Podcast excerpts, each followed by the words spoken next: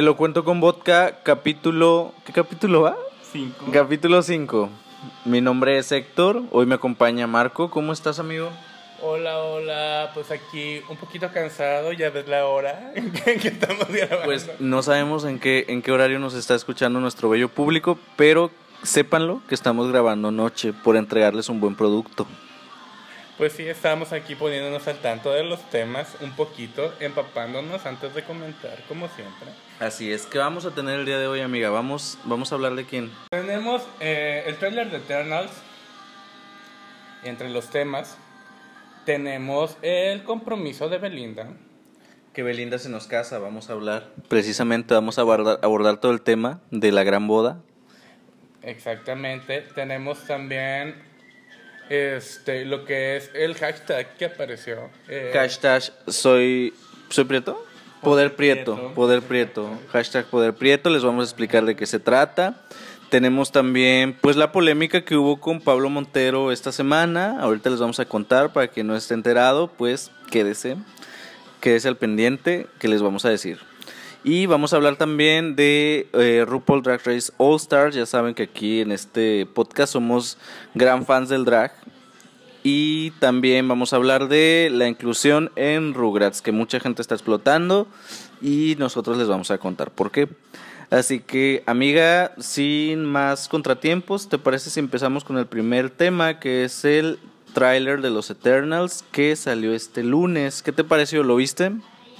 Sí, lo vi. De hecho, lo vi hace rato, no les voy a mentir. No lo viste el lunes. Lo- no, no los vi el lunes, los vi hace un ratito. ¿Por ¿En qué, qué no? mundo vives? No había. Ah, pues en uno donde me la paso trabajando, ¿qué quieres? Yo también, pero mira, tengo chance ahí. Te- yo, mira, es que ahí en casita sépanlo, yo soy Godínez y soy comunicóloga. Y ni modo. No, pues yo me la paso sin celular en mano porque prácticamente es un delito traer el celular en mi trabajo. También, pero tengo tra- hago trampita, para todo de maña. Ah, Hombre, no tiene vigilancia 24-7. Pero bueno, esta semana se lanzó el tráiler de eh, Eternals, que es la próxima película del universo cinematográfico de Marvel, que va en su fase ya número 4 y ya todos estamos a la expectativa de lo que viene, todo un año de retrasos, ya les hablamos aquí del nuevo calendario hace poquito. Y pues nada, este tráiler ya teníamos muchas ganas de verlo porque pues ya teníamos título de la película desde hace mucho tiempo. Pero pues no sabíamos más nada, más que el título y el elenco y no habíamos visto más que unas cuantas imágenes y ya. Entonces, ¿qué te pareció? Pues la verdad es que se ve muy interesante. Este, estaba viendo a los personajes los Eternals, todas estas cosas que hacen ellos. Se ve visualmente pues muy- bastante atractivo. lo que te iba a decir. Muy atractivo, este, pero a mí me, sorpre- me sorprendió el final del tráiler cuando aparece el niño y pregunta, este, ahora que el Capitán Javier no está, eh, este, Iron Man tampoco, ¿quién será el líder de los Vengadores? Sí. Y me quedé así como de, ah, eh, pensé yo que iba a ser como, cuando vi el tráiler iba a ser algo muy independiente de todo esto y mencionan eso No, al final no, no, no. y no. No, pues tienen que unirlo de alguna manera al universo cinematográfico de Marvel, que es precisamente lo que se busca. Alguna función van a tener en esta fase 4, ahorita te voy a platicar. Pero a mí el tráiler me gustó mucho, es algo diferente a lo que está haciendo Marvel y te voy a decir por qué. Y eso me lleva a lo que ya hemos estado comentando, que Marvel se está tomando las cosas muy en serio y que quiere premiecitos. La directora, como ya se los he platicado antes, si usted escucha nuestro podcast, si es eh, oyente frecuente, ya les había platicado que la directora de esta película es la ganadora del Oscar, directora de Nomadland, eh, Chloe Zhao, eh, que es china, de origen chino, como dato. Entonces, esta, esta directora lo que tiene es que es muy poética. Si ustedes ven Nomadland, se van a dar cuenta que a ella le gusta retratar la naturaleza, eh, las flores, la tierra, el viento. Entonces, ella es muy poética en sus escenas, en sus tomas. Y en el tráiler de Eternal se ve. Sí, pues al final Mucho. de cuentas los Eternals son como creadores, ¿no? Ellos pueden crear. quedó. Y, y en todo el tráiler se ve toda esta perspectiva que comentas de la directora enfocada tanto al entorno, todo el entorno que tienen, y eso lo hace visualmente muy rico, de hecho. Sí, de hecho el tráiler se ve bien bonito. Yo tengo muchas ganas de ver la película porque ya vi Nomadland, porque ya vi el trabajo poético de, de escena que tiene Chloe Zhao. Y me llama la atención, estaba leyendo una nota que decían que ella le dijo a Marvel, yo CGI Y ya sabes que esas películas son mucho CGI, mucha pantalla verde. Y ella dijo, yo pantalla verde lo menos que pueda. A mí denme presupuesto y yo voy a ir a buscar locaciones. Y algo poco usual, tal vez arriesgado. Este, Arriesgado por, por todas las mecánicas. Sabes que siempre que las películas tienen cierta secuencia, la gente se ha acostumbrado a esa secuencia y a veces sacarlos de esa zona de confort o, o, de eso que ya vieron puede ser arriesgado ¿no? en cuanto a una película. O sí, de hecho eh, ya hubo reacciones, o sea, hay opiniones divididas, hay gente que les encanta, que dicen sí, eh, por fin tenemos lo que queríamos algunos, ¿no? Que son locaciones, que es un, un cine un poco un tono más maduro, eh, dentro del cine de superhéroes, o sea, vimos al final del tráiler un chiste, o sea, de repente sí va a haber esta marca Marvel que funciona muy bien y que le gusta mucho sobre todo a los fans de, de los cómics, que son los que están atacadísimos porque no les gusta el tono el tono este poético que le está dando Chloe Shao a, a la cinta. Pero yo encantado, porque además, creo que ya lo hemos comentado también, pero los fans de Marvel están creciendo. Esto empezó hace 10 años. Entonces, los que han seguido estas películas, sí, se han sumado nuevos, pero también son gente que si empezaron de 20, ahorita ya tienen 30. Entonces ya tienen otra manera y creo que Marvel está evolucionando con ellos. Sí, curiosamente me pasó con una compañera que decía que no eran sus películas, que no era el tipo de cine que ella veía, que cine de arte mm, le pusieron la serie de WandaVision y de repente, pum, se empezó a ver todo el universo Marvel, ¿no? Sí, y aclamadísimo con la crítica, ya vimos que fue WandaVision. Ya fue WandaVision, ese fue el gancho y completamente fine, ¿no? Sí, entonces a lo mejor eh, pasa lo que pasa de repente con muchas cantantes, ¿no? Que de repente cambian su estilo, pierden unos fans pero ganan otros, ¿no? Este, y hablemos del elenco, creo que también tiene un elenco bien diverso la, la, la película. Son varios Eternals, yo no sé cuántos son, pero hay asiáticos, hay estadounidenses, hay afroamericanos, hay mexicanos, ahí está Salma Hayek, ¿no? Obviamente las que más resaltan son Salma y son Angelina, que son las que tienen más renombre. Y qué fantasía verlas juntas. Yo jamás me imaginé ver a Salma y ver a Angelina juntas. Son 10 eternos en la imagen. sí, son 10. Y además de todas las edades, porque hay este, unos que se ven como de 40, hay unos niños, hay unos adolescentes. Entonces, el elenco yo creo que es el más diverso que hemos tenido en, en superhéroes. Y ya quiero saber, porque aparte se ve que va a haber como... No sé, existe la teoría por ahí de que, con lo que vimos en el tráiler, de que los Eternos ahí han estado siempre, pero que de alguna forma que a lo mejor vemos en la cinta se olvidaron de todo. O sea, ellos viven en nuestra sociedad, en el universo cinematográfico de Marvel, mm. pero no recuerdan quiénes son. Oh. Según lo que se ve en el tráiler. Entonces van a ir redescubriendo quiénes son en esta película. Al parecer, eso es la, la teoría eh, que se viene manejando con el tráiler que salió este lunes. Y así. Pero a mí me...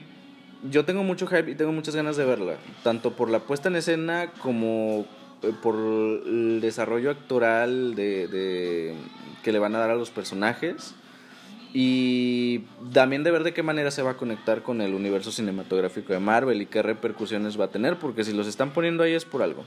Sí, curiosamente a mí me llama mucho la atención el guion, porque se ve que será algo bastante profundo. Entonces, este, sí me llama mucho la atención verlo desde esa perspectiva. Sí, pues ya saben, eh, tenemos el primer vistazo, a lo mejor va a haber un segundo trailer en los próximos meses y pues ya en noviembre les estaremos diciendo qué nos parece la película.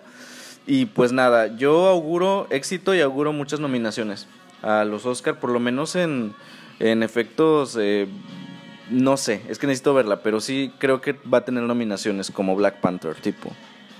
Pues esperemos que sí. Y bueno, seguimos con el siguiente tema, que sería el compromiso de Belinda. ¿eh? Que Belinda se nos casa, precisamente, y por eso tenemos la música de Belinda, si usted la alcanza a escuchar de fondo, porque vamos a hablar de ella y le estamos dedicando todo el segmento musical ahí, este, que no crean que ponemos las canciones al azar de fondo que ustedes escuchan ahí en casita. Son pensadas, como en este caso. Pero bueno, Belinda se nos casa con Cristian Nodal. Eh, anunciaron su compromiso en redes sociales, en Instagram. Los dos postearon una foto donde se están besando, muy enamorados. Yo no me la puedo creer todavía.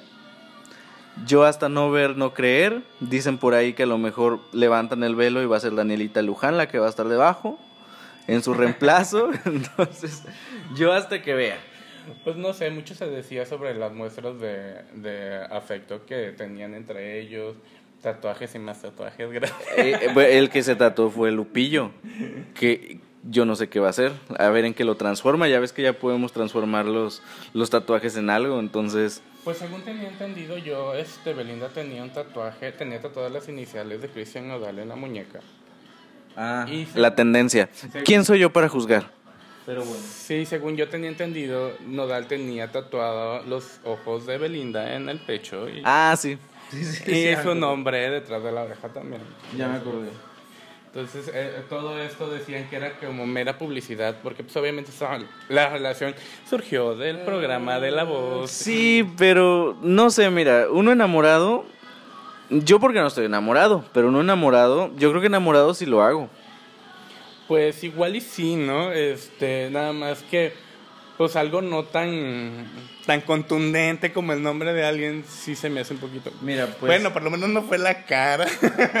Pues de hecho, pues mi, mi amiga Belinda, mi amiga personal, yo creo que puede cancelar la boda. Es capaz de cancelar la boda un mes antes y decir, ya cortamos, entonces yo de verdad hasta no ver, no creer. Por lo pronto, pues las redes están explotando porque pues nadie nadie la había podido llevar al altar ni, ni enamorado como lo hizo este chico que pues Belinda sabrá que le vio, ¿verdad? Pues es simpático, se ve simpático, es cantante de años, desde los 14 años haciendo su música el chico. Este, tiene su carrera, muy independiente de la de ella. Este, tiene sus participaciones y colaboraciones con artistas ya conocidos, ya de nombre actualmente. Pues si ellos están bien, si están felices, pues qué padre, ¿no? Oye, y salió el tecito también de cuántos pinches millones se trae Belinda ahí ensartado en el pinche dedo. Ay, sí es cierto. son varios supers, eh, eh, son varios supers. El tema del anillo. Con eso hago una primaria, amiga. Ay, no sé, es que les voy a deber el dato, no lo encuentro. Pero, pues, Pero usted, sí son varios supers, sí son varios supers. La declaración este, fue en Barcelona, obviamente. Y pues aparece la foto en redes sociales donde está Belinda besando a, Cristian con su super anillote. Más grande el, anillo que el dedo, gracias. Pues mira, yo no sé. Yo te digo que a lo mejor va a salir Danielita Luján ahí en la boda de reemplazo. Que por cierto, pobrecita Danielita Luján, que cada vez que algo hace Belinda, la sacan a la mujer. Que si Belinda fue a ayudar al temblor, que la va a reemplazar Danielita Luján que si Belinda no sé qué, que la va a reemplazar Danielita Luján. Entonces ya pobrecita Danielita Luján, pero pues bueno, ni modo, a México no olvida. Han pasado 15 años y esa herida no ha cerrado al parecer y pues lo seguimos recordando. No mames. El restaurante salvaje de Barcelona le costó 25 mil euros reservarlo para hacer la pedida de... A ver, de hecho ahorita que estamos, ahorita que estamos hablando de cantidades de dinero. ¿Y yo qué? ¿Euros? ¿En la madre? Ahorita que hablamos de cantidades de dinero, voy a decir algo un poco controvertido. Pero, güey, Belinda no ha sacado música desde 2013. Ella. Ha tenido colaboraciones, pero ella no ha sacado nada desde 2013. Este, ¿qué onda? Se están escuchando mucho las canciones o qué está pasando, porque música nueva Belinda ya casi 10 años y no nos las ha dado. Fuera de que Los Ángeles Azules, que si Juan Magán, ella un disco no ha sacado desde 2013. ¿Qué pedo? Pues. Y seguimos hablando de ella, además. Pues. Es que. Pues, la voz le sigue dando de comer, ¿qué te digo? Pues, ¿Paga tantos millones la voz? Pues, pues, no, no paga tantos millones, pero por lo menos le da para el lonche, ¿no? Estaba leyendo la nota, vi que era Belinda Peregrin Schul. Belinda Peregrin, es que ella es de España, ella no es mexicana. Ah, mira. Ahí sí me quedé. Si escuchas, sus, sus papás hablan eh, eh, castellano, y ella no, porque ella desde chiquita se la trajeron a aquel estrellato, dijeron casting, amigos por siempre, aquí tenemos una niña bonita, la llevamos, va a triunfar. Y triunfó. Así que ella más mexicana que española, pero es española. Sí, súper mexicana, pues ya hemos visto varias veces en redes sociales echándose sus taquitos. Es la española más mexicana, como Rocío Durcal, dices Exactamente. Así es, pero bueno, eh, no me llegado la invitación a la boda, la estaremos esperando, claro que sí.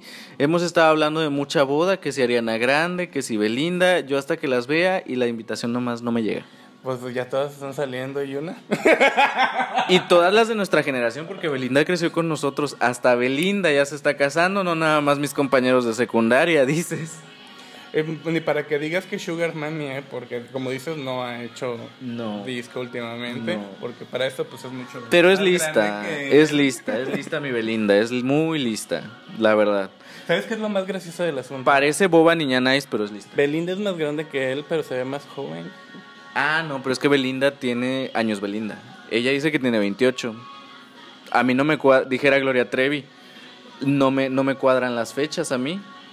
Entonces, si yo me acuerdo que cuando tenía 10, ella ya tenía como 15 y ahora resulta que es menor que yo. Pues ya ves, vemos. Ay, hasta yo me veo menor que Y la tú. Wikipedia y, y en la Wikipedia no, no, no es- en la Wikipedia no confío porque pudo haber sido ella, se pudo meter y decir tengo 28. Entonces no. No, pues no. No, la Wikipedia no es tan fiable. Pero bueno, ya les estaremos cubriendo también la boda, vamos a ir de corresponsales y pues ahí le decimos, pues ya que no nos llegó la invitación, pues vamos a hablar de ella de todos modos. Por ahí veremos la nota publicada y ya se las haremos. Si es que hay boda, ya les dije. Sí, De mí se acuerdan, guarden, guarden este, este podcast. Sí. Guarden este podcast y van a ver. Héctor Pitonista. claro. Héctor Pitoniza, Madame Héctor. Así es. Siguiente tema, amiga. eh, Eh, Poder Prieto. Poder, hashtag Poder Prieto. Eh, usted va a decir ahí en casita que es hashtag Poder Prieto. Si ustedes se meten a nuestras redes sociales, eh, pues por ahí ya gente también se estuvo debatiendo entre... eh, no sé si captaron muy bien cuál era el, el sentido del hashtag, pero bueno. ¿Qué es Poder Prieto? Poder Prieto es un hashtag eh, que se liberó esta semana, que empezaron muchas personas a replicarlo, eh, empezando por actores reconocidos a nivel internacional, mexicanos, eh, principalmente Yalix Aparicio, ganadora, no ganadora del Oscar, nominada al Oscar, muy aclamada, muy querida, estandarte, ícono del feminismo y de la comunidad indígena. Eh, a replicar este hashtag, luego le siguió Tenoch Huerta, que lo hemos visto por ahí ya en varias series este, mexicanas eh, y, estadounidenses también. Eh, también Mabel Cadena, que no sé si ustedes la, la ubican, pero ella recientemente estuvo en el baile de los 41 con Alfonso Herrera, era la esposa. La vimos ayer en Monarca, que Ayer estábamos en viendo. Monarca, precisamente la estábamos viendo. Entonces, son estas personas que evidentemente tienen un origen étnico y que ellos lo han puesto como estandarte y han tratado de empoderarse de ello. Porque pues en México desgraciadamente siempre se ha hecho menos eh, a las comunidades indígenas y a las personas de tonalidades eh, diferentes. Entonces, no nada más en México, yo creo que en, en el mundo en general eh, hay un tema con, con los colores de piel, con el racismo y con el clasismo. que van y- de la mano, ¿eh? Van de la mano, sencillamente. definitivamente.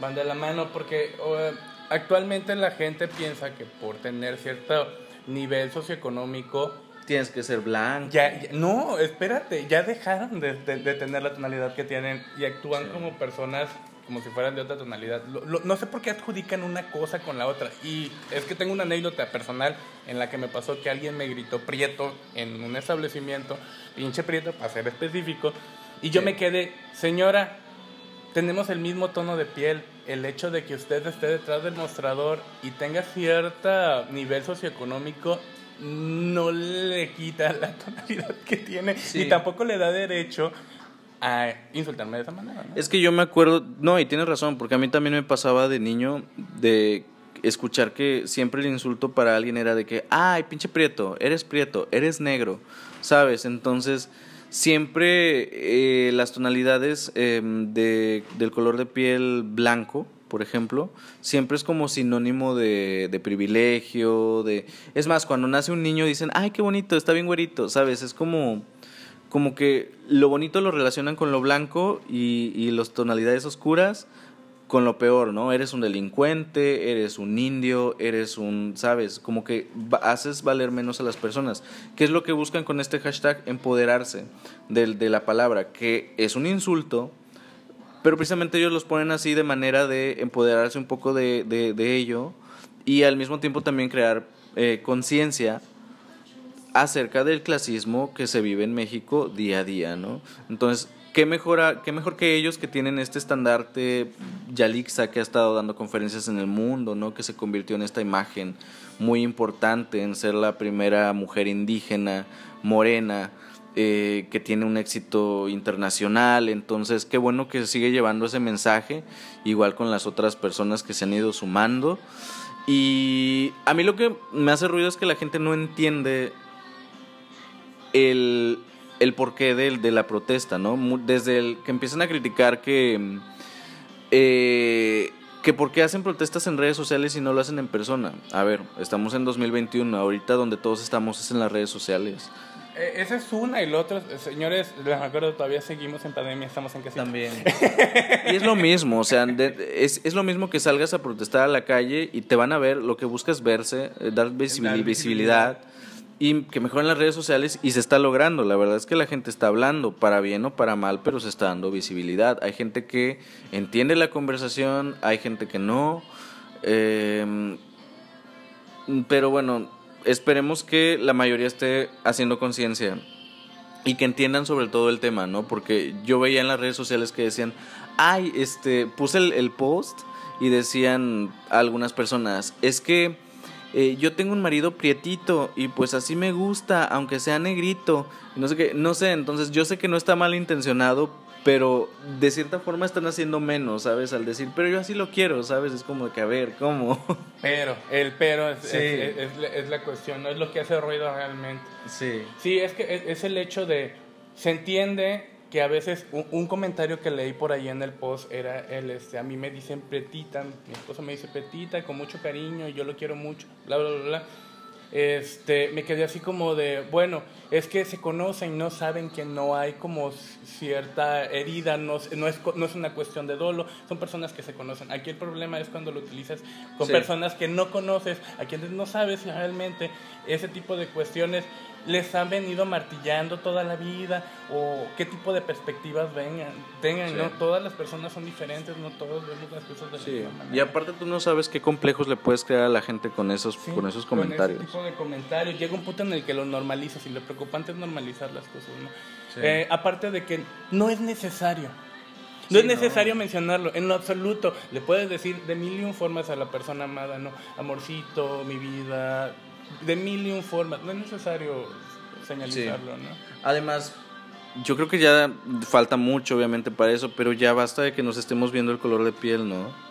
Este, yo sé que parece un poco contradictorio con lo que estamos hablando del hashtag poder prieto, ¿no? Que se está haciendo énfasis en el color, pero se está haciendo énfasis en la tonalidad precisamente para como repito, para hacer esta conciencia y de empoderarte. Es que es un adjetivo que normalmente se utiliza, una etiqueta que se utiliza de manera despectiva. Lo que hacen con esta etiqueta precisamente en Twitter es hacerla positiva. De hecho, me recuerda mucho, no sé si te acuerdas del movimiento que se, ya no sé si se sigue haciendo, pero hace unos años se hacía una marcha que le llamaban la marcha de las putas.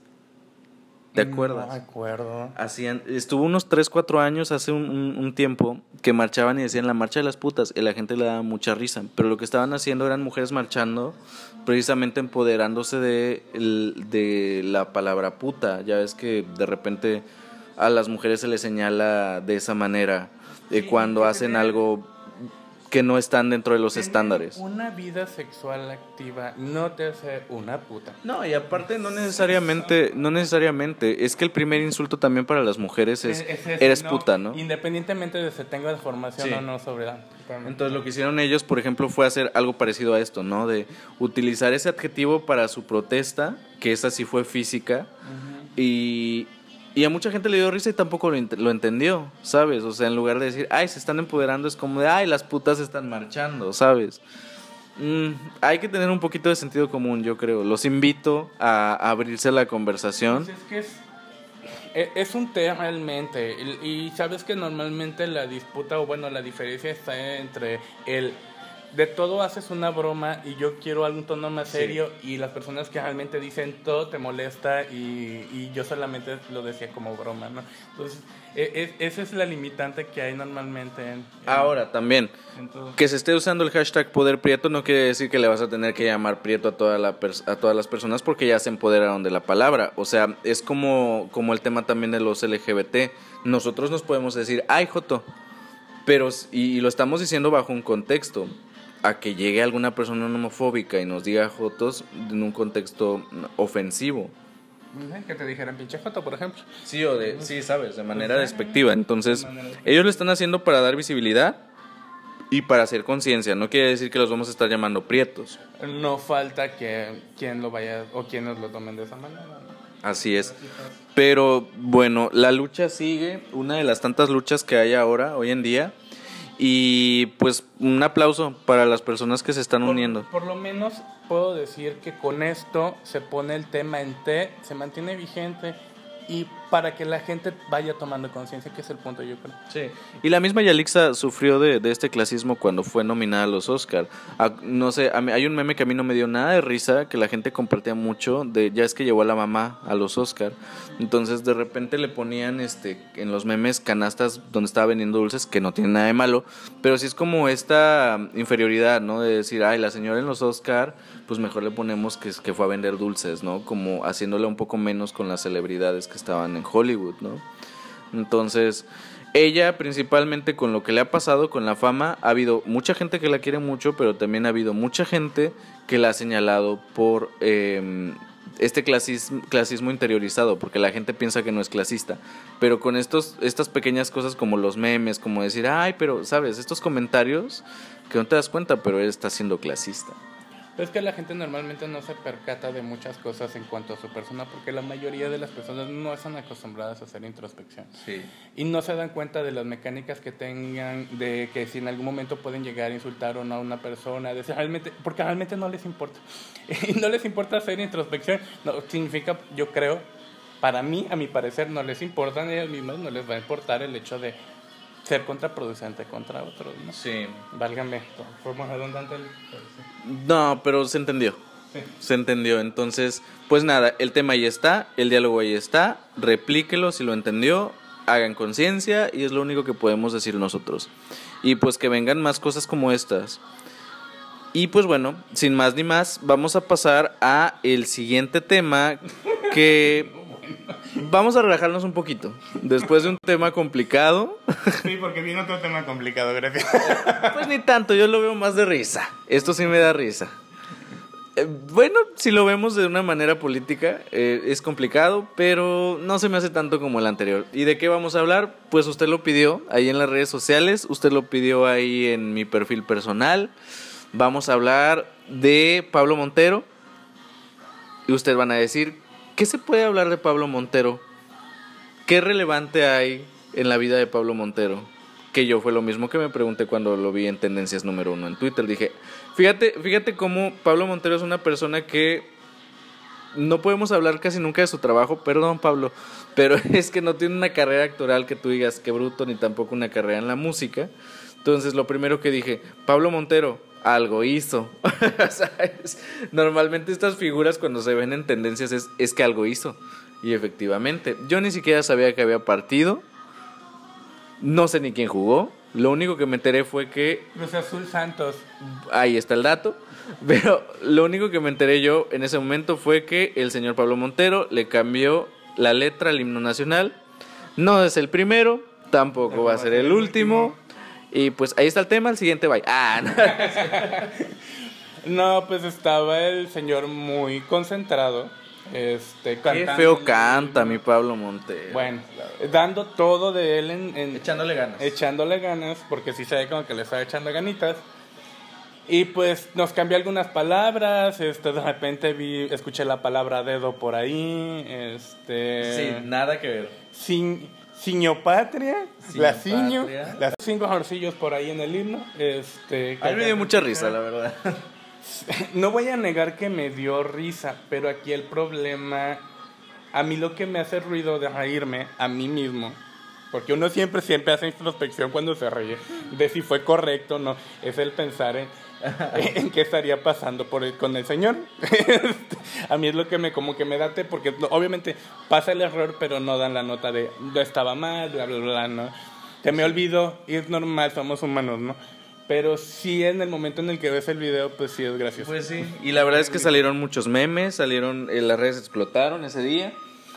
Y pues todo era risas y toda diversión hasta el día de hoy, en la mañana, que se anunció que la secretaría, eh, no sé qué secretaría, no me pregunten, pero eh, creo que Cultura, la Secretaría de Cultura, iba eh, a tomar cartas sobre el asunto de que Pablo Montero le cambió la letra al himno y va a multar no sé por cuántos millones a la Federación de Fútbol. Sas. Fríame. Fría me quedé, entonces todos en Twitter empezaron a sacar otros test anteriores, dijeron, a ver, ¿por qué no le dijeron nada a Alex Lora cuando cantó el himno nacional? Amiga, si no sabes lo de Alex Lora, te invito a que lo busques en tu video y pongas Alex Lora em, cantando el himno nacional. El señor me hizo una versión rock and roll. Así ya sabes cómo es el eh, Alex Lora, muy las piedras rodándose. en Pues así cantó el himno, pero aparte decía cosas así como que raza, ¿sabes? Él, él se sintió en su concierto. Y dijeron, dijo la gente, porque a Alex Lora no le dijeron nada y ahora resulta que están haciendo un drama por Pablo Montero y, y además no nada más Alex Lora, ¿cuántos no le han cambiado el himno, la letra del himno nacional? ¿Sabes? Pues es que sí, pero no sé, este, nos pegó duro la pandemia y necesitamos ingresos. Ah, eh, eh, lo que pasa es que, sí, lo que pasa es que México está cambiando. Mm, México está cambiando y ya no se permiten esas cosas. Claro que sí. Yo lo hubiera dejado como un chiste. Perdón, pero yo sí lo hubiera dejado como un chiste. Ay, son cosas que han pasado. X. Yo, que, yo quiero que todo siga en broma y que siga en risas. Pues. Ay, es que es muy difícil irse hoy en día, la verdad. ¿Qué te digo? Pues sí, pues, pues la secretaría de quién sabe qué nos hizo así a todos y dijeron, a ver, a ver, a ver. Bueno, pues fue a la Federación de Fútbol a los que están penalizando. Al final Pablo Montero, mira, él nada más fue a cantar como pudo y ni modo, él no va a pagar nada. Y como muchas cosas, sigo en el comentario, antes de que me interrumpieran, como muchas cosas es algo que no consumo, entonces en cierto modo me perjudica. Ya sé. Pues en fin, eh, no va a ser el primero, créanme, que le cambie la letra al himno nacional. Yo ni sabía que seguían cantando el himno nacional en el fútbol, pero bueno. Pues ya ves que sí, Sí. lo siguen cantando. Yo Yo, no- no... veo fútbol, así que... Yo no he sabido si, por ejemplo, eh, Lady Gaga o Christina Aguilera han cambiado el himno nacional de Estados Unidos en el Super Bowl. Eh, no, que yo sepa, no. Yo tampoco. Oye, qué correctos. Hay que aprendernos el himno nacional, señores. Ni yo me lo sé. Pues es que aparte es como... Pero yo no ando cantando en los estadios. Es, es otro tipo de organización. ¿Qué te digo? ¿Te sabías el himno nacional en la escuela? Gané un premio por cantar el himno Esta hubiera ido a cantar, pero completo, porque no. completo de Es hecho. que, es, que so- es que en la escuela solamente nos enseñan la versión este corta. Nos enseñan la versión de radio, dices. La versión extendida, ¿no? Cuando son este concursos entre escuelas, cantas el himno completo. ¿Y te acuerdas? Más o menos. De que no era dedo en, la- en la canción, no No era. iba ningún dedo en la canción. De eso estoy muy segura. Yo también. Pero bueno, ahí está el tema, amigos. Díganos ustedes en redes sociales qué opinan. Eh, ah, yo no lo veo gravedad, relájense. Cosas peores están pasando en México. Pues sí, de hecho no tiene nada de malo. Vuelvo a decir, somos humanos, probablemente puede pasar que se le haya olvidado, este, puede pasar que el señor eh, tuviese una situación incómoda en ese momento. Saben que como artistas están pasando por la situación que están pasando, tienen que salir a escenario una vez que tienen un contrato o algo. Ellos tienen Ahora que hacer también su te voy a decir una cosa. Señores de la Federación de Fútbol, también ustedes no chinguen. ¿Cómo creen? Es que también a quién invitan. O sea, invitan a gente que evidentemente no se va a saber la canción. ¿Por qué no invitan a alguien más empapado en, en, en el tema de, de historia, que sepa cantar? No sé, alguien que se dedica más a la cultura o a las artes, que sepa cantar. Pero no, a huevo quieren invitar a una celebridad para que pase la ella misma y nos den de qué hablar, pero ¿por qué no invitan a alguien? Tanto talento que hay, alguien de la sinfónica que, que de repente cantan la- los, los himnos, ¿sabes? ¿Por qué no, no recurren a este tipo de talentos en lugar de invitar a alguien que saben que la van a cagar? ¿Por qué invitan a un Alex Lora o un Pablo Montero a cantar un, himno nacional y no a, a, una persona que canta, por lo menos en los discos grabados de historia que traen el himno nacional? ¿Sí me explico? Bueno, es que realmente yo creo que es una perspectiva lejos o quitando un poco comercial dices.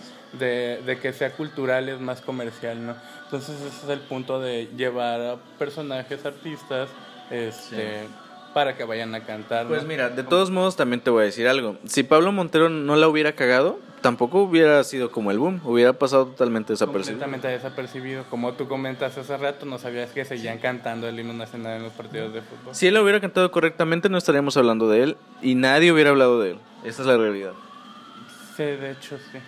En fin, ¿cuál es el siguiente tema, amigo? ¿Qué vamos a hablar ahora? Creo que quien va a pasarla tú misma en el siguiente tema vas a ser tú. ¿Y yo por qué? Porque vamos a hablar de RuPaul's Drag Race ah, All Stars. tú misma porque ni siquiera vi el intro. Mi amiga va a pasar lo que pasó Pablo Montero con el himno nacional. Porque no es algo que él consuma, pero ya va a haber Drag Race España el día de mañana. Pero yo les cuento. Eh, pues nada, que este, esta semana tuvimos el tráiler oficial. Primero se hicieron unas filtraciones un día antes del tráiler de RuPaul's Drag Race All Stars, temporada número 6, que es un spin-off de eh, RuPaul's Drag Race, este programa de drags de Estados Unidos que concursan y se visten, ya se los hemos explicado, y bueno, nos muestran todo su arte drag.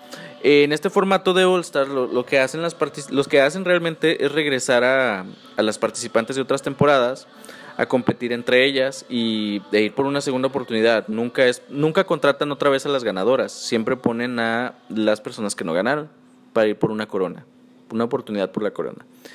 Y pues nada, regresaron personas de la temporada 5 como eh, Jiggly, de la temporada 3 como Pandora, de la temporada más reciente, bueno, de las más recientes que es la temporada 12, Ayan. Y pues nada, la promo me gustó mucho, usaron colores naranjas y colores rojos, muy conceptual. Son 13, normalmente eran de 9 a 10, de 8 a 10 tal vez. Y creo que va a estar largo.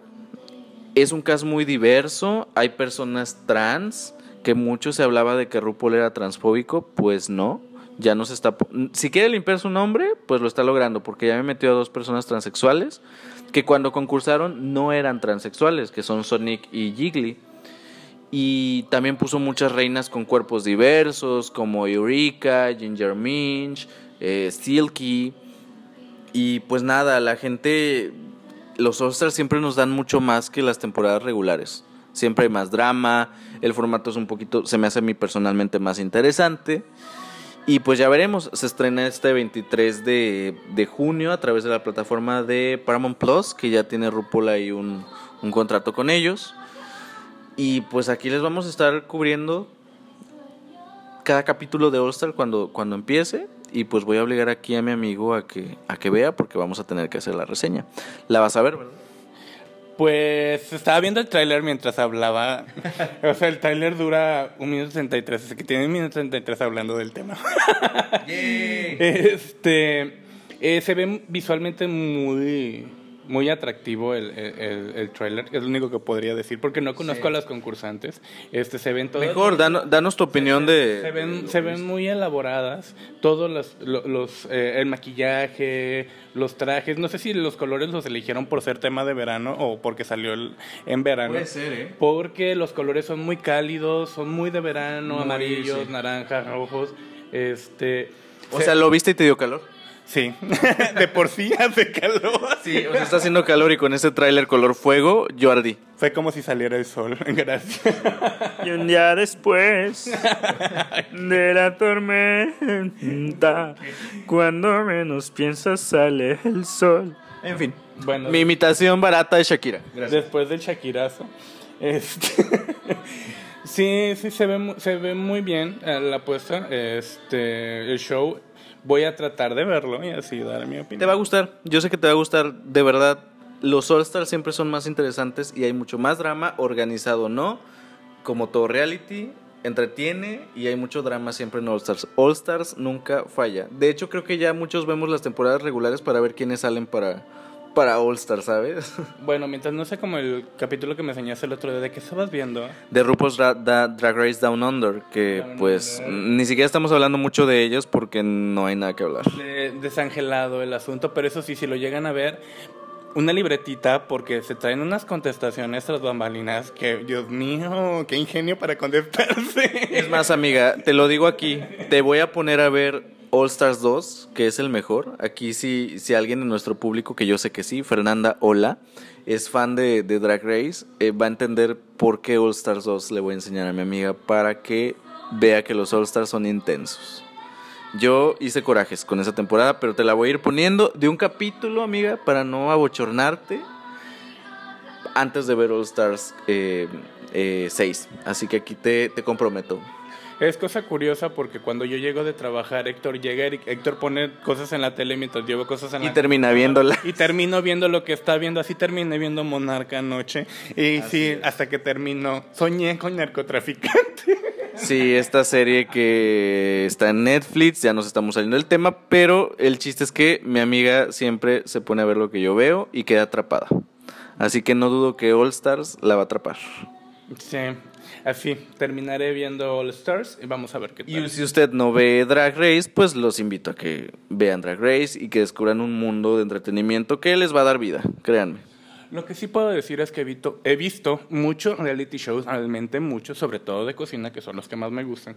Y la verdad es que el formato está muy bien elaborado. Sí. Eso sí está muy bien llevado, está muy entretenido, tiene lo que un eh, reality, Reality show necesita. debería tener. sí. Sí. Pero bueno, ya les estaremos cubriendo y atentos porque también ya vienen las revisiones de Drag Race España. Seguiremos hablando de drags, tanto en las redes sociales como en el podcast. Así que estén pendientes si usted es fan del drag y si no es fan del drag, también esté pendiente, le va a gustar. Y bueno, vamos a pasar al siguiente tema. Volvemos a los temas polémicos, volvemos a los temas eh, controversiales, eh, que no le gustan a mucha gente y a otras pocas tal vez. Pero vamos a hablar de eh, la inclusión que se está dando en la nueva serie de Rugrats, que es un reboot. Van a reiniciar la serie, pero ahora con un formato de animación CGI. Saben, de, de estas, de estas animaciones como Pixar, que no son dibujos tal cual, sino figuras hechas a computadora. No sé si me explico, como Toy Story, como Bichos, etc, etc. Entonces, van a reiniciar la, la, la serie. No sé si. Yo no sé si van a hacer una réplica de los capítulos, pero en formato computarizado, o va a ser una trama totalmente nueva. Como hicieron con el Chavo Animado, que ya ves que son los mismos capítulos de- del programa que conocimos en los 70s, pero animados. Entonces tengo esa duda. Yo no sé si va a ser completamente nuevo y agarran nada más el concepto, o va a ser eh, una mm, réplica. ¿Sí me explico? Bueno, el punto es que anunciaron esta semana los creadores que el personaje de Betty, que si usted creció en los noventas y si vio Rugrats, saben que Betty es la mamá de los gemelos Phil y Lily. Y pues nada, que va a ser abiertamente homosexual en esta nueva versión de los Rugrats, va a ser abiertamente lesbiana, un personaje LGBT. Eh, la habíamos visto en la serie de los noventas como una mujer empoderada, una mujer feminista, que siempre tenía un poco más autoridad que el marido, que en los noventas era, algo un tanto inusual. De hecho, si te das cuenta en la playera morada, lleva el símbolo eh, de la mujer. Entonces, claramente era un estandarte del feminismo y ahora en esta nueva versión pues va a ser, me imagino que también va a conservar ese, vaya, esa esencia de feminismo, pero pues va a ser abiertamente LGBT. ¿Cómo lo van a abordar? Pues ya veremos. Bueno, según yo tengo entendido, el esposo que es, ¿cómo se llama? Howard. Nunca supe el nombre del marido. El esposo este, no va a estar, va a estar ella como madre Sí. soltera. Sí, eso vi. Y se va a declarar abiertamente lesbiana, eh, bueno, en la serie, ¿no? Entonces Sí. esa sería como que la mecánica que manejarían eh, para, para llevar a cabo este personaje, la elaboración de este Sí. Eh, lo que se decía era básicamente eh, el hecho de, de, de la- lo que la gente que se quejaba, bueno, lo que alcancé a leer yo, era lo que decían de, ok, es lesbiana, pero ella era un ícono feminista en la serie, ¿no? ¿Por Eh, qué cambiármelo? Dice. ¿Por qué cambiármelo? este, mm, e, lo que le hace ruido a la gente es ese hecho de decir que eh, digan que cada vez que una mujer empoderada sea empoderada, sea lesbiana, ¿no? Entonces, este, que no es así, ¿no? Es, una cosa es ser feminista, otra cosa es este, ser, lesbiana, LGBT. LGBT pueden, pueden ser, puede ser las dos cosas, puede ser las cosas por separado, ¿no? Entonces, lo que no querían, lo que se ha oído, lo que se quejaba la gente era era de eso. Era eso, que los unieran de esa manera y la gente tomara esa perspectiva. Y ajá, que una mujer tuviese, no sé, iniciativas eh, de empoderamiento, la tacharan y, la, la, señalizaran como, ¿no? Ahora, yo claramente tengo una postura y se las voy a dar. Es mi opinión, si ustedes empatizan con mi opinión, está bien, y si no, también está bien. Pero, eh, ¿por qué creo que es importante que, que se dé esta visibilidad, más allá de que se cambien los personajes. A ver, en primera, este producto ya no está lanzado para nosotros, los mayores. Este, este producto está lanzado para los niños. Entonces, estamos en una época donde se busca ser más tolerantes. Eh, es, creo que esta, esta es, es una decisión acertada para el público a quien va dirigido esto, porque los niños captan más y entienden más que los adultos. O sea, los niños, estos niños que vean a Betty lesbiana, ¿sabes? En, en la serie, van a crecer tolerantes. O hay mayor posibilidad de que al rato. No quiere decir que se van a volver lesbianas las niñas que vean Rugrats, ¿sabes? Pero sí van a ser personas que de grandes o incluso desde chicos van a aprender a respetar la diversidad. Ahora, si a ti no te gusta que te cambien los personajes, porque se ha visto también con tema de racismo, ¿no? Eh, que te cambian la raza de, de los personajes. Si tú no lo quieres ver, ahí está tu serie de los noventas. Esta es, para ti. Y nos gustó y crecimos con ella. Esta no es para ti. Esta nueva versión de los Rugrats es para otra generación. Una generación que se busca que sea más, más tolerante y más respetuoso con la diversidad. Eh, y con otros temas, como dije ahorita con el racismo, cuando nos meten a, un, a, una, a una sirenita morena, por ejemplo. Entonces, eh, ese producto ya no es para nosotros. Vean la serie de los noventas, la van a encontrar ahí en, no sé, en alguna plataforma seguramente de estar, creo que está en Paramount. Eh, la pueden encontrar pirata si usted quiere seguir viendo Rugrats, pero esto no es para ustedes, señores. Esto es para las nuevas generaciones. Entonces, a mí no me molesta en absoluto que haya eh, un cambio de orientación sexual al personaje, al contrario, lo aplaudo y creo que es un paso más a la visibilidad y a la tolerancia y al respeto de las nuevas generaciones, porque nosotros, viejas generaciones, nos vamos a ir. Las generaciones que vienen son las que se van a quedar y las que van a hacer realmente un cambio. Espero. Hecho de, de, que la gente quiere mantener su burbujita de su infancia tal cual e intacta y no quieren que se la No les están arruinando nada, ahí está. No les están arruinando nada. Ahora bien, dentro de la serie, este no es el único personaje como empoderado femenino. Este, está también la mamá de Angélica, que vendría siendo Carlota Pickles. Entonces, tienes un personaje feminista y y tienes un personaje LGBT, no te quita nada una cosa de Está diverso. Está diverso, realmente hay una diversidad. Además que la gente, pues, les cambian una cosita y explotan, ¿no? Eh, no sé a qué Antiprogres, dice. Sí, no sé a qué se deba, porque lo hemos visto, como tú mencionas, en diferentes cuestiones, en diferentes películas, series, donde de repente cambian a los personajes de tonalidad de piel o, o alguna perspectiva. Este, y la gente explota. Es que me acabas de desgraciar, no sé. El libro, por ejemplo. La infancia, por Dios. no sé. La infancia te la arruinaron con otras cosas, no con eso. Ah, pues de hecho, sí. Sí, por Dios. Hay cosas más fuertes con las que se te chinga la infancia que eso. Curiosamente, la infancia, ustedes son adultos, su infancia ya está arruinada. ya no hay manera de. De hecho, que añoremos la infancia es otra cosa. Que añoremos la infancia es otra cosa, exactamente. Pero está perfecto. Y como tú lo mencionas, hay para todo. O sea, en Rugrats, ahorita que lo dices, es, es verdad. O sea, hay una persona, hablando de la nueva versión, hay una persona mujer em, LGBT empoderada. Tenemos también a la mamá de Angélica, que es una persona que trabaja, que es autosuficiente. Es autosuficiente y de hecho... Y tenemos también a la versión de la ama de casa, que es la mamá de Tommy. Entonces hay de todo. Sí, de hecho, si mal no recuerdo, Carlota es la que lleva las finanzas de la casa. Sí. El papá es como el amo de casa. Entonces tienes esa Sí. perspectiva. La contraparte, por ejemplo, de la familia de Tommy, que es el papá el que está haciendo los inventos y la mamá nada más se dedica a, a estar en casa. Y no quiere decir que esté mal, está bien, solamente que hay una diversidad, porque no toda la gente tiene que ser ama de casa, ni no toda la gente tiene que ser una mujer empoderada. Tien- al fin de cuentas, tienes que hacer como mejor te sientas cómodo. Exactamente, aparte, este, pues el papá del ni siquiera aparece en la serie, nadie sabe cómo se llama. De hecho, ah, se llamaba Ulises, ¿no? El, el- el- el papá en español se llamaba Ulises en el doblaje. En, en el doblaje en español, pero en inglés se llama... Sí, debe de tener otro nombre. No creo que se llame Ulises. No, no ¿Sabes? recuerdo el nombre. Pero era un señor de pelos, de pelos verdes, eso sí, o morados. ¿Ves? Ni me acuerdo, es verdad. Este, está de más, está de más. Pero está perfecto, está perfecto. Y no se ataquen. O sea, simplemente no es para ustedes. Ustedes. A ver, también estamos en una época donde elegimos el contenido que queremos ver. Si usted no quiere ver Rugrats inclusive, no lo vea. Sí, exactamente, eso es una, es una cosa curiosa. eh, si no te gusta algo, pues simple y llanamente no lo consumas. Es todo fácil y A mí no me gusta ver las películas de Rápidos y Furiosos. Me gusta, que, por ejemplo, ahorita, me voy a desviar, paréntesis. A mí no me gusta ver Rápidos y Furiosos.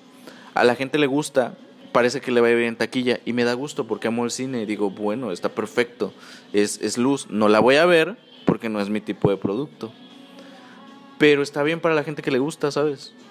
Sí. Entonces, así, así con, con Rugrats, ¿no? Y con otros ejemplos de, de cosas inclusivas que a lo mejor a usted le molesta, pues no lo ve ya, simplemente. Pero bueno, no voy a seguir porque voy a seguir dando mi postura, yo la di. Y si usted empat- em- empatiza, adelante. Por cierto, señores de Paramount, este, aquí estamos. ¿no? Aquí estamos, estamos hablando muy bien de esto. Ya van dos. Ay, que hablando, que hablando de patrocinadores, amiga. Ya tengo a dos patrocinadores ahí en la mira. Dos, Ah, dos sí, grandes negocios, dos grandes negocios de allá de Guerrero. Este, Restaurante Venecia, hola, aquí andamos. Ay, Cafetería.6, eh, aquí andamos. Eh, nos hacen falta micrófonos, amiga. Restaurante Venecia nos hacen falta chilaquiles. La verdad es que los, los extraño. Punto 6, nos hace falta cafecito, por ahí. Miren que yo soy adicto al café. Si en la mañana no tomo café, no estoy de buen humor en todo el día. Pero pues bueno, ahí está la invitación, señores. Aquí andamos, este, vamos a ser icónicos. Y ni modo, yo por ustedes. Yo por, Yo por ustedes, exactamente. Yo por ustedes. Pero en fin, después de este pequeño paréntesis, pues nada, creo que es todo lo que tenemos el día de hoy, amiga. Eh, ¿Sí es todo? Es todo lo que tenemos, se nos fue rápido. ¿Qué pasó? Pero bueno, no se acaba esto hasta que se acaba. Porque, ¿qué tenemos ahora? Las grandes recomendaciones de la semana, dices tú. Señor. Ahí sí me agarras de bajada porque no preparé. Pues mira, Va a mientras, ser random. mientras tú le preparas algo a tu audiencia, yo le voy a dar mi recomendación, señora, ahí en casita. Y pues nada, eh, les voy a traer algo bien fresco. Esta recomendación es eh, la nueva película de John Krasinski, eh, también actor de la película, que se llama Un lugar en silencio, parte 2, que es secuela de esta película del 2018, que fue muy exitosa y muy aclamada por sus efectos de sonido, por sus actuaciones, por la atmósfera, por todo. Fue una película muy aclamada que ahora tiene una secuela que estaba programada para el año pasado en martes, ya estaba la preventa, vino el coronavirus y dijo, no mi ciela, no te vas a estrenar hasta el otro año y hasta ahorita la estamos estrenando. Eh, únicamente tenemos un preestreno en, no sé si nada más en México o en el resto del mundo, en pantallas IMAX, ya está disponible. Va a estar disponible hasta el primero de junio, me parece, y de ahí tenemos ya el estreno general hasta el día 9 de junio. Y pues nada, me encantó la película, la vi el día de hoy. Eh, Emily Blunt está fantástica, John Krasinski también. Eh, los efectos de sonido siguen siendo una chulada. eh, la historia está muy interesante, supieron enlazarla con la primera muy bien. Tenemos por ahí elementos de que funcionan como precuela, que te cuentan los orígenes de, de, los, de los monstruos, pero te dejan con ganas de más. no es spoiler, te dejan con ganas de más. Y va a haber más, estoy seguro, va a haber una tercera parte. Y nada, yo estuve en mi asiento ahí todo tenso, había escenas que no quería mirar. Y me gustó, yo creo que está bien manejado el, el, el suspenso la atmósfera que se crea en esta segunda parte es todavía más apocalíptica que la primera. No les voy a spoilear, ustedes véanlo. Y pues nada, ahí está la recomendación. Vaya a verlo, de preferencia al cine azul. Hola, aquí andamos. No vamos a decir tu nombre hasta que nos patrocines. Y ni modo. ¿Y tu amiga qué nos vas a recomendar? Cuéntanos. Ay, no sé. A ver, eh, recomendación. Eh, bueno, les voy a recomendar una de mis sagas favoritas, es la Biblia de los Caídos, para ser específico, el primero, que es el tomo cero, el Testamento del Gris. Este, eh, Fernando Trujillo es un, un escritor español eh, reconocido por ventas electrónicas, porque originalmente sus libros aparecieron en formato electrónico, Kindle, en Amazon. Este, muy premiado, muy vendido. Este, y el primer libro va sobre, bueno, nos cuenta la historia de El Gris. El Gris es un personaje sin alma y está acompañado de otros tres personajes. Por eso es gris. Es curioso porque él ve todo en, esta, en escala de grises. Como no tiene alma, no puede ver colores. Suena una gran metáfora. Este, está acompañado de otros eh, tres personajes. Uno es Diego, el niño. El niño es un personaje que me agrada mucho porque es el que le da ligereza a la novela. Sus eh, comentarios sarcásticos, cómicos, eh, le dan mucha frescura porque la novela en sí puede llegar a ser un poco pesada.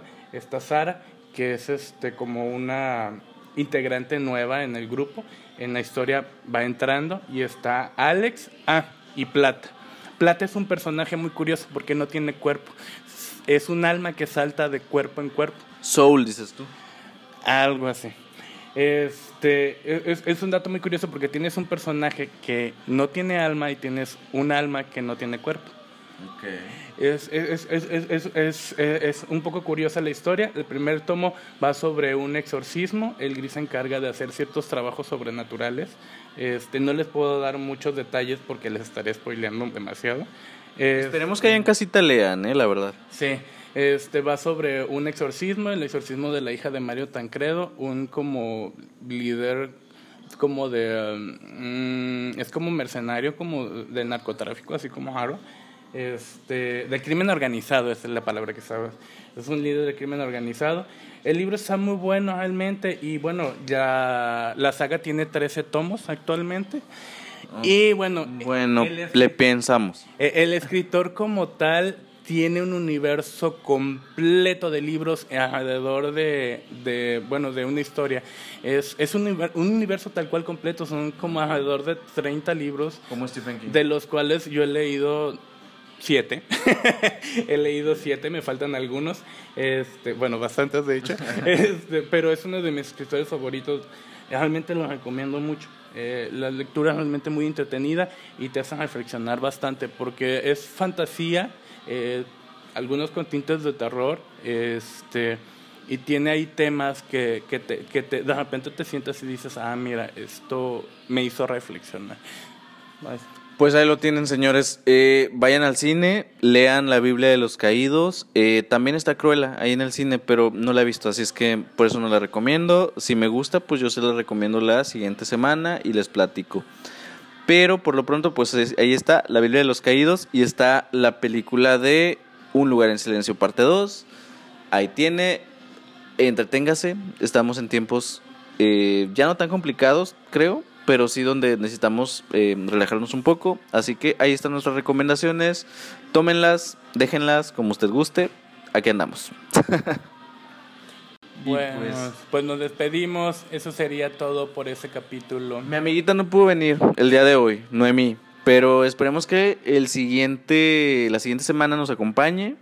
Así que, pues nada, eh, atentos también si a usted le gusta el drag. Eh, mañana empieza Drag Race España. No sé cuándo nos está escuchando usted. Pero mañana empieza Drag Race España en domingo 30. Así que ahí les vamos a ir teniendo también las revisiones de cada capítulo. Todavía no sabemos qué día van a salir pero eh, de que haya revisión, va a haber revisión. Yo voy a estar con el comentario novato de la situación, así que Se va a poner interesante. Quiéranme. Va a estar, va a estar diverso como la serie de los No Rugrats. me hagan feo. Sí, va a estar diverso como en los Rugrats. El que sabe, la que no sabe tanto y el que sabe, más o menos. Sabe más o menos. Así sí. que no somos drags, vamos a, a- a juzgar como, como fans. Pero, este, No pues nada.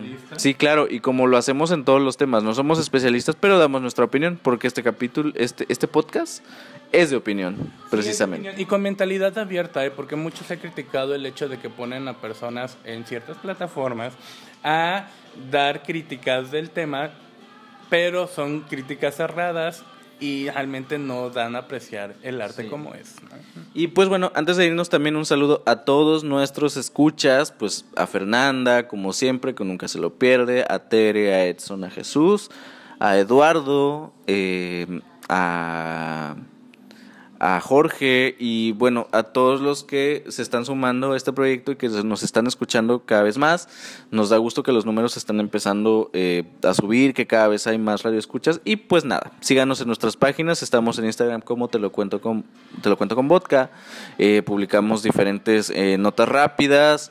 Y también en Facebook aparecemos igual, te lo cuento con vodka, síganos, recomiéndennos, compartan. Y pues nos vemos la próxima semana y los queremos. Bye.